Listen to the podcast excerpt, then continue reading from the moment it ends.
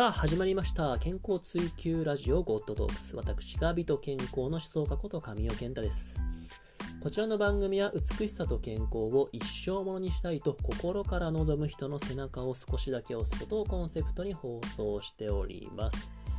はいということで今回は何のテーマにお話ししていくかと言いますと、少しね、自分に対して問いかけ、自問自答をしてい、えー、こうかなと。いうふうに思っております。何を問いかけるかと言いますと、自分を動物に例えると何ですかというところをね、まあその自分なりの、まあ私なりの答えを少し述べていこうかななんていうふうに思っております。まあぜひ皆さんもこの話をね、トークを聞き終わった後に、ぜひ自分のね、内面だったり性格とかを自己分析しながら、それを動物に例えると何になるかなっていうのをね、少し考えてみていただけたら、まあ非常にこう有効なね、時間になるんじゃないかなと思いますので、はい、早速私の話を始めていきます。で、これをね、自分に問いかけた場時に、まず何が思い浮かんだかというと、実はね、クジャクという鳥類なんですよね、鳥。皆さん、クジャクというとどういうイメージがあるでしょうかね。まあ、おそらく多くの方は、バッとね、広げた尻尾の美しさ。あれにね、目が行くところが多いと思うんですよね。てか、まあ、それで有名ですよね、クジャクというと。で、決してね、この、えー、勘違いしてもらいたくないのは、私がこう、きらびやかで美しさを兼ね備えた外見を持ってると、だから私はクジャクなんだなんていう風に思っているわけではないんだよというところが、えー、まずね、初めに承知しておいてほしいなと思うところで、えー、ございます。はい。ではなくって、なぜね、自分のことをクジャクという風に例えたかと言いますと、その根拠に、クジャクが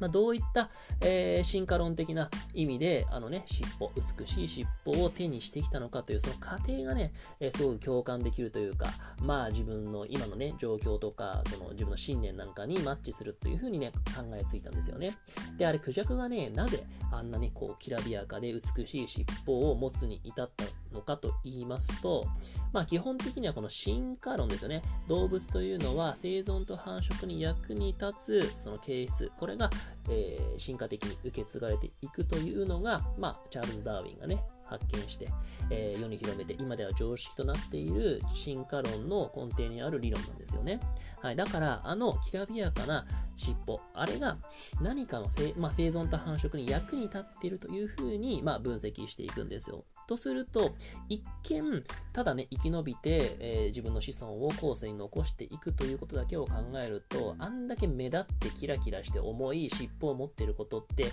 不利に思えるじゃないですか。えー、敵には見つかりやすいですし、えー、まあ邪魔だからね、まあ、あまりにも大きすぎるので、えー、非常に邪魔で、まあ、この機敏さというか、天敵から逃げるのの、どちかどちらかというと、まあ、障害になりますよね。でも、なぜああいった尻尾を手にしたか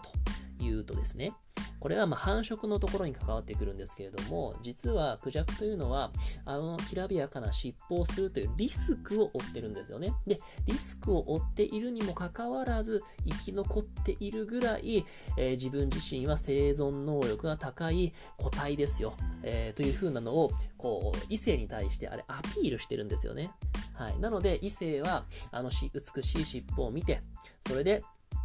えー、あ、あんなにこう美しくて綺麗、まあ、美しいとね、こういう風に感覚で、感情的に人間的な感情で思っているかどうか、ちょっと置いといてですよ。置いといて、えー、あれだけの大きな尻尾、美しい尻尾を抱えながらも、天敵に、えー、からのね、こう生き延びているぐらい生存能力が高いんだなという風な証になるんですよね。そのおかげで、え、どんどんどんどん子孫を繁栄することができる。そういった、え、遺伝子を残すことができるというふうに考えられております。なので、でまとめると、クジャクというのは、リスクを負いながら、それでも自分の強さ、そして美しさをアピールしているというふうに言えるんですね。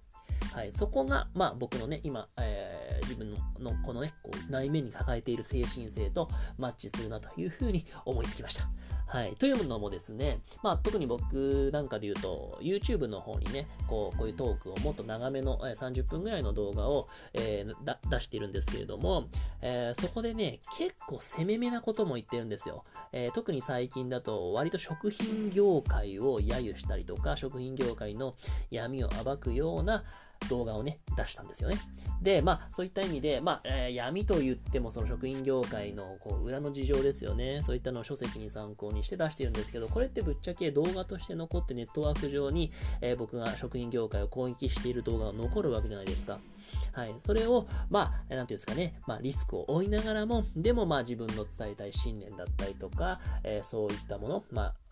できればね、美しく、え健康で居続けたいと、え願っている人の役に立ちたいという信念を貫くために、ある、このね、食品業界にもしかしたら、こう、潰されるというね、リスクを負いながら、そういった動画を、まあ、特に最近出したので、まあ、そういった状況も鑑みて、クジャクというところに行き着いた。そんなね、えー、流れになっております。はい。なので、まあ、リスクを背負いながら自分の強さ、美しさをアピールしているクジャクに、まあ、自分はね、今似ているんじゃないかなというふうに思った次第でございます。はい。という感じで皆さんいかがでしょう？えー、ご自身がね、えー、自分に問いかけた場合に、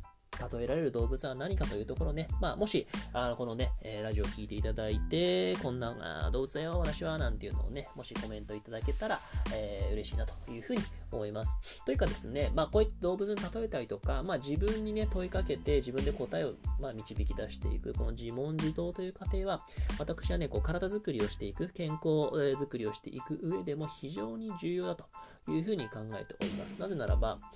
結局ね、体というのは一人一人違うというふうに、まあ、僕は常々言ってますよね。ですから、えー、ネットに書いてある情報だったりとか、他人が言ってる、えー、そういったなんかね、経験論とか、えー、そのね、主観的な、え考えというのに振り回されるというよりかは、やはり自己観察、そして自分の感情だったりとか、自分の考え方を、えきちっとね、こう、ブレなく貫いていくという、そういった姿勢が、え最終的には長期的なあ意味を、意味においての、まあ、美と健康につながるというふうに考えているわけですね。えー、ですから、こういった形で、まあ、何かね、こう自問自答してみる、そういった投げかけ、問題提起というのも、これからしていきたいなというふうに思っております。はい。なので、えー、ぜひぜひ参考になりましたよという方は、まあ、フォローなんかもね、していただけたら嬉しいかなと思います。はい。ということで、リスナーの皆さんが美しい意味のある人生を送れるよう、健康的な振る舞いを自らの意思で選択できる手助けになっていれば幸いです。また次回もお会いいたしましょう。では、さようなら。